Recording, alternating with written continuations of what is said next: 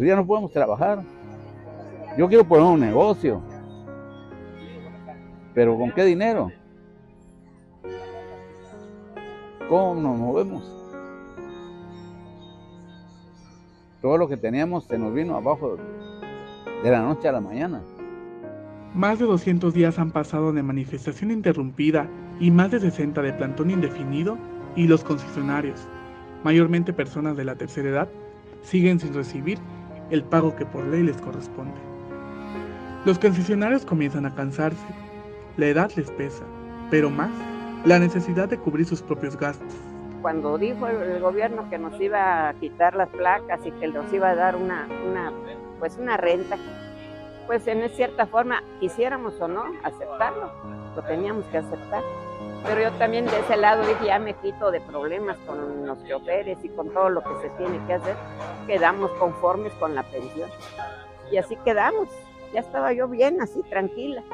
Pero ahorita que nos lo quita, no es un, no es un mes ni dos meses. Desgraciadamente se dejó pasar mucho tiempo. La representante de los socios de Conejo Bus aqueja que son 28 meses de adeudo, que han hecho muchos esfuerzos por ser escuchados. En todo este tiempo, las autoridades no les han dado respuesta, pero ellos siguen de pie.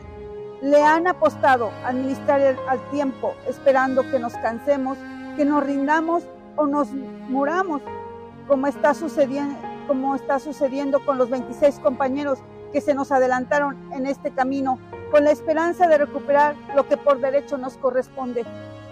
Es por eso que hoy, más que nunca, les decimos que continuamos organizados, unidos, para seguirles exigiendo que nos paguen inmediatamente los 28 meses de adeudo y la reinstalación a la ruta 1 de la Avenida Central y ruta 2 de la calle Central. La preocupación de estas personas no es menor. Los concesionarios son personas adultas, que el único patrimonio con el que cuentan es su concesión, producto del esfuerzo de años de trabajo tristeza, me da mucha tristeza, porque es trabajo de tantos compañeros que tienen acá, que están dejando su vida, están dejando, y, a pesar de eso venimos para ver si realmente el gobierno se duele de nosotros, que ponga su mano en el corazón, que haga de cuenta que es su padre el que está aquí también pidiendo esta, este recurso. ¿Por qué? ¿Por qué? Porque ellos como están en lo mejor, se olvidan de los que realmente necesitan. El tiempo pasa y estas personas siguen sin recibir respuesta alguna. Cada vez ellos son menos.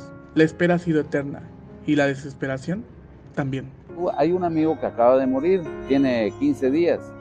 A él estaba en la misma situación de nosotros. Él le declararon cáncer y por la tristeza se encerró en su cuarto y ya no salió. ya hasta que lo sacaron muerto de ahí.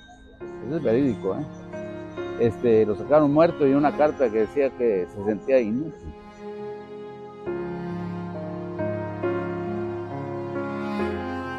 Con imágenes de Christopher Canter, Eric Chandomí, Alerta Chiapas.